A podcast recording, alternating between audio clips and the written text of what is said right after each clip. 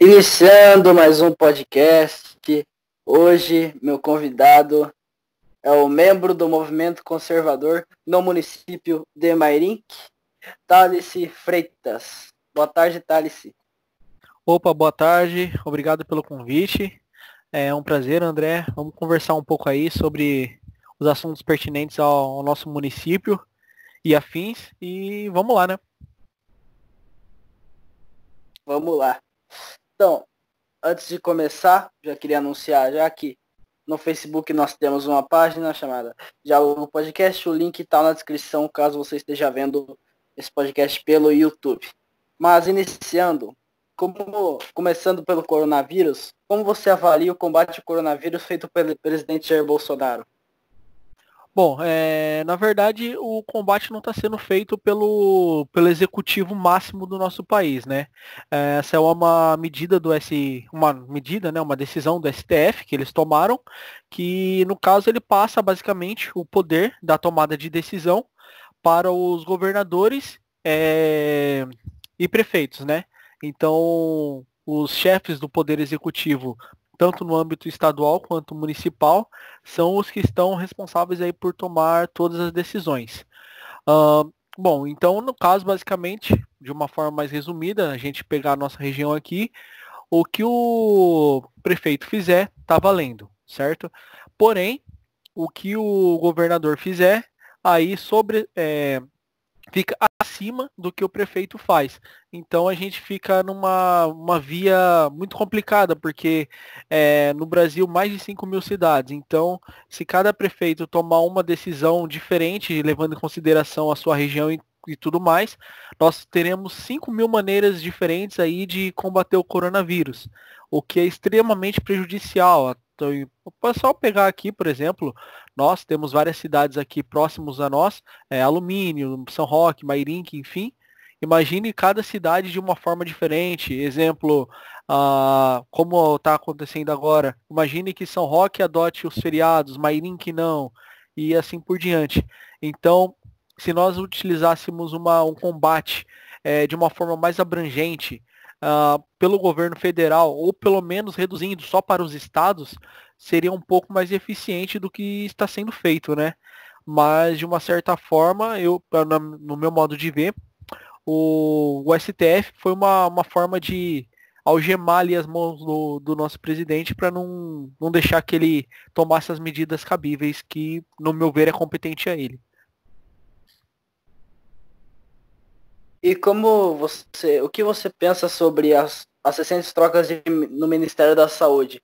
Como estava o Mandetta, né? Aí o Mandetta foi mandado embora, daí entrou o Nelson Tite. Aí o Isso, Nelson exatamente. saiu, Nelson, Nelson Tite saiu, mano, pediu demissão um, um, recentemente, né? poucos dias atrás. Como você uhum. avalia, como você avalia essas trocas? Então, né, eu acredito que isso está sendo bom de um, de, um, de um ponto de vista é bom, pelo seguinte fato, pela, pela primeira vez o Brasil está sendo administra administrado da mesma forma que é administrado uma empresa, ok? Então o que ocorre? Você escolhe uma pessoa para um cargo com base em critérios técnicos ali, ou seja, é, você precisa de um contador, você vai procurar alguém que tenha formação em contabilidade, que não era o que acontecia antes. E a partir do momento que a pessoa tem aquelas primícias ali necessárias para é, é, exercer a função daquele cargo, ela é contratada e ao decorrer do, decorrer do tempo, se ela mostrar proatividade, ela continua, se não mostrar, ela sai. O, ministro, o primeiro, nosso primeiro ministro da saúde, Mandetta, é, eu até concordo de, uma, de um certo ponto na visão dele querer defender ali o seu ponto de vista, ok? ele estava pensando na saúde. Porém, o presidente do país ele não pode olhar só para um ministério, né? Ele tem que olhar o que uma ação de um ministério vai fazer, como vai, como todos os outros ministérios irão reagir quanto a isso. E é, adotando aquela medida ali de uma, da, do isolamento social é, muito drástico da forma que ele queria, com certeza iria trazer diversos prejuízos para a gente, como já está trazendo, né? E o segundo ministro que entrou realmente ele, o pouco tempo que ele fez, que eu vi de proativo, ele visitou alguns hospitais, se eu não me engano, alguns federais, inclusive, para ver como que estava sendo o combate. Fora isso, ele não mostrou lá muita coisa, né? Então, não, não tem como avaliar o, o, o tempo que ele ficou. Mas eu acredito que tá no caminho certo. É isso aí. Vai trocando até achar a pessoa que seja é, apta a exercer a função, bem diferente das outras vezes que é, pegava um deputado para colocar na pasta ali e ele loteava os cargos para depois usar isso em troca de votos no, num, por exemplo, para passar uma PEC, uma MP ou até um PL, enfim. E como foi, foi citado pelos, pelo último ministro da Saúde pelo, e pelo ministro da Saúde retrasado, né? Mandetta e o, e o Nelson Tati, eles falaram sobre um possível lockdown. O que você pensa sobre essa possível medida? Olha, o lockdown ele não vai funcionar pelo seguinte fato. Vamos supor que nós fizéssemos um lockdown de 100%, 100% mesmo. Todo mundo fica dentro de casa. Então vamos dizer aí, sei lá, um mês, uma semana, um dia, enfim. É, não teríamos serviços como é, saúde, é, segurança, enfim, a polícia militar, polícia civil, bombeiros, diversos setores da saúde, da educação, enfim, vamos supor que nós fomos fazer um lockdown de verdade, assim, todo mundo em casa, ok? Uh, o vírus ele não vai estar, tá, vai é, a partir do momento que nós fizemos lockdown, ele não vai pegar e vai se mudar e vai para outro lugar. A partir do momento que uma pessoa, depois que acabe o lockdown, uma pessoa seja infectada novamente, vai voltar tudo ao normal para quem pega o trem de manhã, igual eu pego, que passa um milhão de pessoas por dia dentro do trem, uma pessoa infectada dentro do trem, nós já voltaríamos para o mesmo momento que nós estamos agora, que é tentando combater o vírus novamente. Então, eu acredito que o lockdown é de uma forma, é, não é uma forma correta de se combater o vírus, sem contar que vai trazer diversos prejuízos aí à nossa economia. Então ela ficaria pior do que ela já está.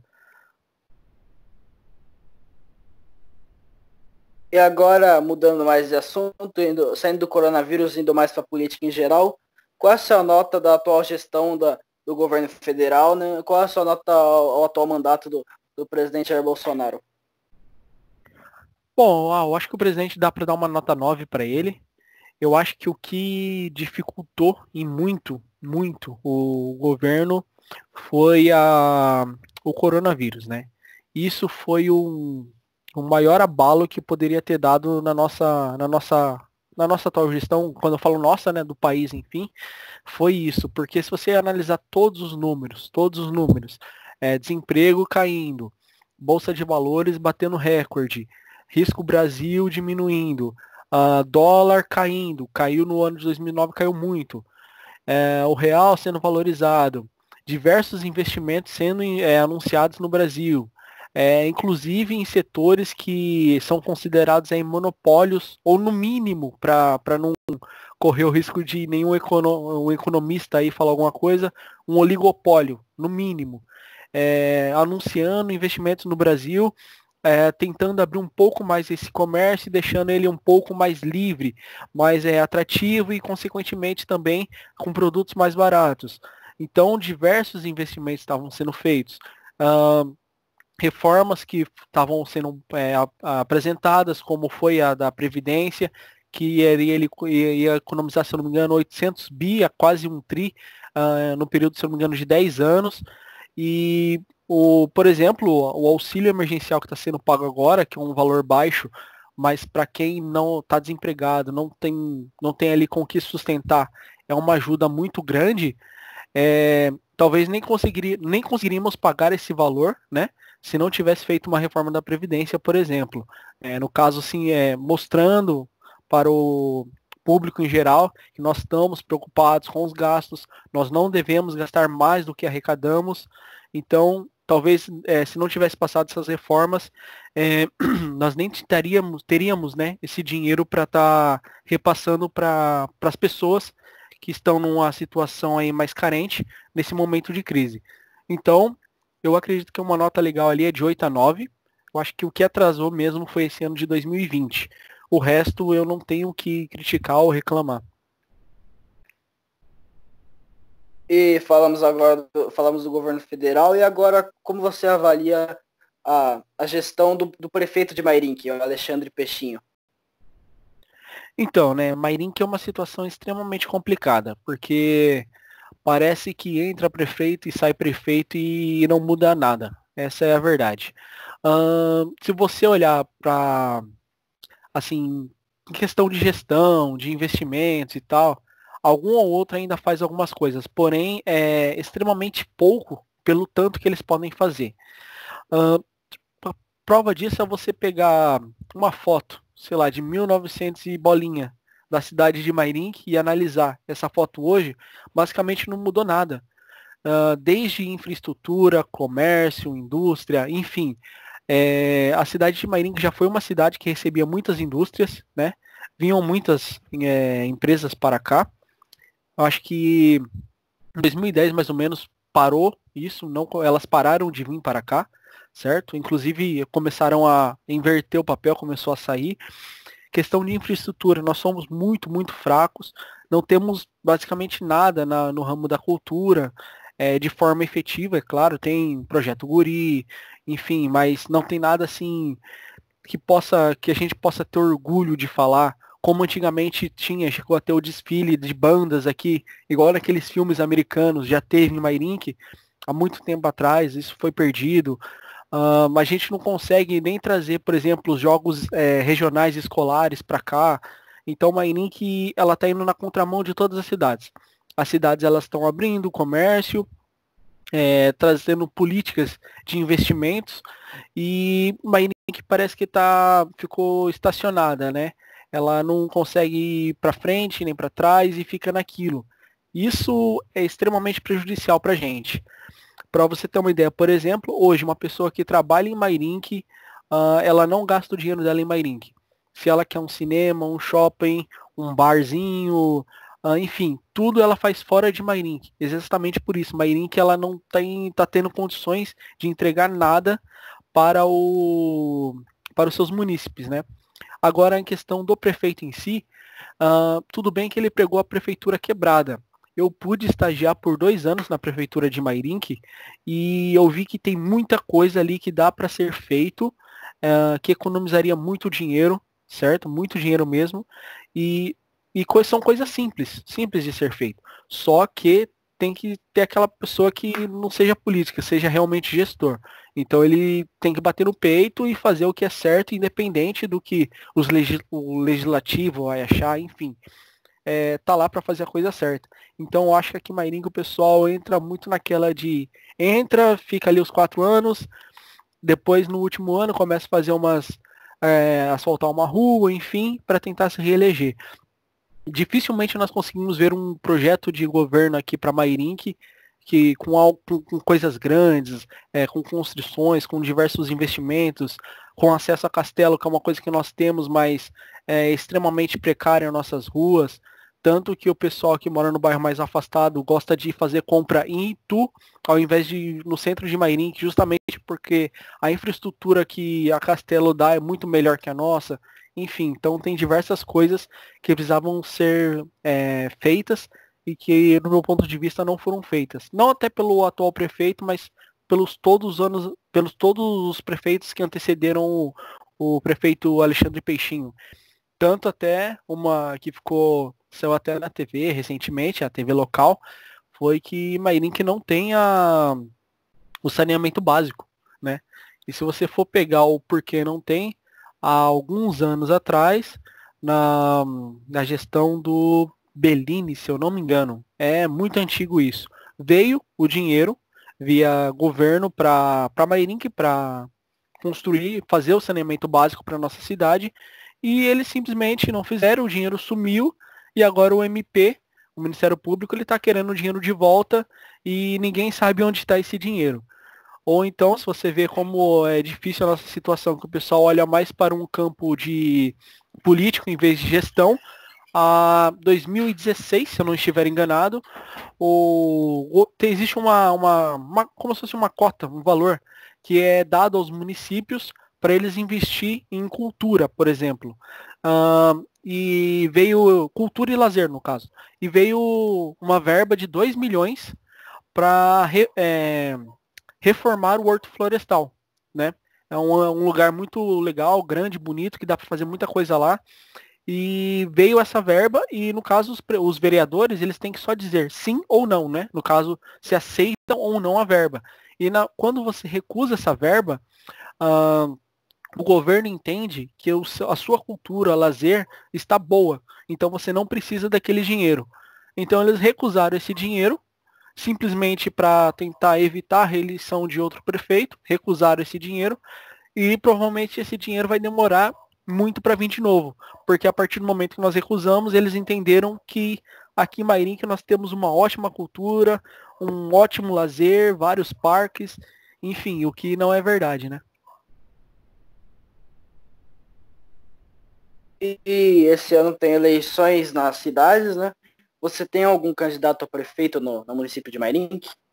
Sim, tenho, tenho sim. É só, só deixar bem claro que é, tem que dividir, no caso, quando eu falo ó, em quem eu pretendo votar, é, eu falo por mim, Thales, cidadão mairinquense, não como coordenador no movimento conservador aqui em Mairink, né? O nosso movimento ele não vai apoiar ninguém, nem para prefeito, nem vereador na cidade de Mairink. É, foi uma decisão que nós tomamos em conjunto e eu liberei todos os membros para cada um apoiar quem quiser. Eu, Thales, vou apoiar o Eduardo Thomas foi o único que até agora é, mostrou de forma clara as ideias e traz realmente uma inovação, não é mais do mesmo. É, tem uma visão totalmente diferente do que nós estamos vendo até agora. Uh, se aparecer outra pessoa, é, a gente pode avaliar também e ver se, se as ideias deles são legais. Porém, até o momento, de todos que estão aí é, com pré-candidatos, que ou que nós olhamos e vemos que tem a possibilidade de disputar, uh, até agora não, nenhum foi me chamou a atenção. Realmente só mais nos mesmos. E como você avalia a gestão do estadual do governador João Dória? Bom, aí o governador João Dória já está bem complicado. O governador João Dória ele foi eleito por um simples, por, por, pelo simples motivo que ele fez uma ótima gestão quanto prefeito. Isso aí não tem que, que negar. Como prefeito, ele foi muito bom. Temos que dar o crédito também. E por isso ele foi eleito a governador. Agora, é, o que ele está fazendo no, com o estado de São Paulo é inaceitável. Chegou ao ponto da, de diversos até investidores grandes enviarem cartas para ele, né? Em, em nome de, de, de uma classe social, enfim, é, para que ele pô, é, é, diminuísse um pouco o, isolamento da, do, do, das pessoas, da forma que está sendo feito, né? Que realmente está sendo muito preju prejudicial. Inclusive agora, adiantando os feriados e tudo mais. E eu tenho para mim que esse isolamento não vai acabar enquanto ou eles ainda tiverem o poder de comprarem as coisas sem licitação todas as licitações, que, aliás, todas as compras que eles estão fazendo sem licitação, se não tem algo é, escancaradamente errado, tem algo duvidoso. Exemplo disso foi o, eu não sei o termo correto, né? Mas é aquele macacão cirúrgico que os médicos usam durante a cirurgia. Aquele macacão é descartável, ou seja, é, você é, usa uma vez na cirurgia, não tem como higienizar. Você tem que descartar ele uma empresa ganhou a licitação, se eu não estiver enganado aqui, os números, de 14 milhões para produzir esse material. A empresa que ganhou este, essa licitação de 14 milhões, o patrimônio dela é avaliado em 20 mil reais.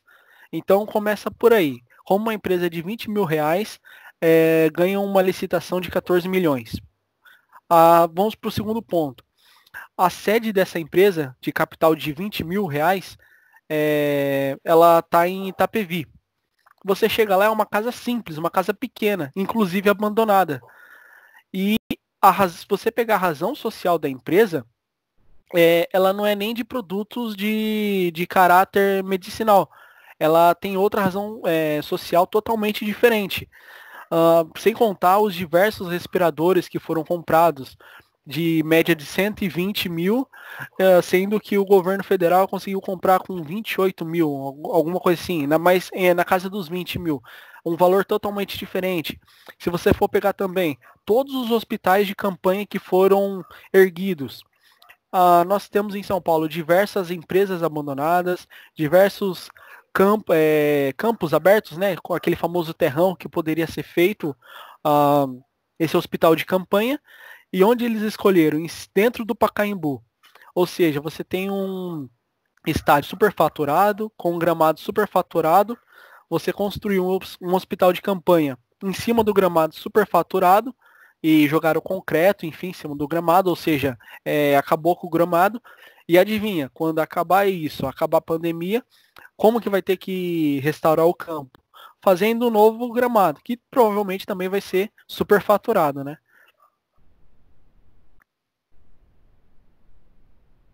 E agora, falando um pouco mais de. Agora mudando mais o assunto para mais educação, né? Chega, vamos chegando até mais perto do final da entrevista. É, como você. Qual é a sua opinião sobre o movimento Adia Enem, que, que ontem foi aprovado uh, para adiar o Enem no, no, Senado por 75 votos a 1. Como você avalia é, essa, esse movimento que vem crescendo para adiar o vestibular desse ano? Olha, é, para mim não deveria adiar o, o, Enem, até porque vai atrasar em muito o nosso calendário é, acadêmico, vai atrasar em muito, pro, provavelmente essas pessoas é, vão ter que fazer o. É, se fizerem o Enem, de adiar o Enem, provavelmente vai ter que adiar também a entrada deles na faculdade, ou então vai, de, vai ter um, um tempo muito menor para que eles façam todos os trâmites ali de procurar documentação, levar na faculdade. E quem já fez o vestibular e entrou numa faculdade pelo Enem, seja o SISU, ProUni ou FIES, sabe como é difícil Uh, eu já cheguei, desisti de faculdade no, na época em Santa Catarina, justamente por esse motivo. Eu estava extremamente com medo de ter que ir, levar toda essa documentação e chegar lá, faltar um documento e eu ter que voltar para pegar um. Eu decidi estudar numa faculdade mais próxima e mesmo assim no dia eu tive que ir e voltar várias vezes em casa, porque às vezes eu, uh, eu tava com todos os documentos, mas por exemplo a faculdade não tirava xerox. Aí enfim, é, é uma loucura a, o processo de inscrição para a faculdade, quando é você pega ela, principalmente pelo SISU e pelo ProUni, a questão de declarar renda, uh, é, declarar que vocês em escola pública, enfim, é, são, é uma, burocracia, uma burocracia enorme, são muitos documentos, e, e isso vai dificultar para os alunos entrarem na faculdade. Então, acredito que não deveria adiar o Enem.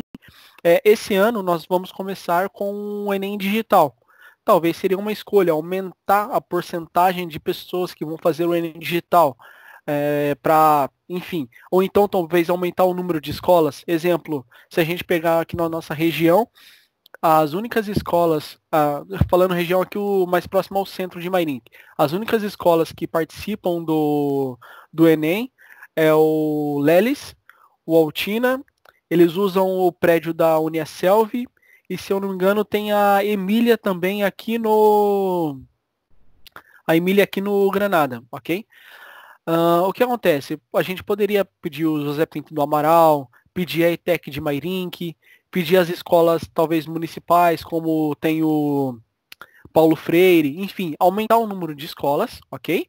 E tentar diminuir o número de alunos dentro da sala de aula até assim ter um mínimo de distanciamento entre eles, pedir para que no dia todos vá de máscara, como assim, da mesma forma que você não pode levar o celular, pô, coloca uma regrinha, para fazer a prova tem que estar tá de máscara, uh, coloca um álcool em gel na, na, nas entradas para o pessoal é, fazer higienizar, é, higienizar as mãos, enfim, tem diversas ações que dá para fazer para que o Enem possa se manter. Eu, eu não vejo é, de uma forma positiva a adiação do Enem, até porque eu também vou fazer, então eu, eu estava pronto já para fazer. Não, eu não, bom, eu não, de, como candidato, né, a fazer o Enem, eu não vejo de uma forma positiva. Bom, chegamos ao final de mais uma entrevista. Esse foi o décimo episódio do, do podcast, um episódio especial, né? Chegamos a, a décima, décimo episódio. É, Dalice, antes de fecharmos, gostaria de dizer mais alguma coisa? Não, só agradecer pela oportunidade aí. Obrigado e vamos conseguir aí tentando trazer Mairink um pouco mais para a direita e para o bom caminho. Isso aí, então. É, chegamos ao final de mais uma entrevista, né? Como eu já havia dito. E antes de encerrar, né, como eu disse no início, link na descrição para a página do Facebook. Muito obrigado a você que assistiu, ouviu, né? E terça-feira tem mais. Um abraço.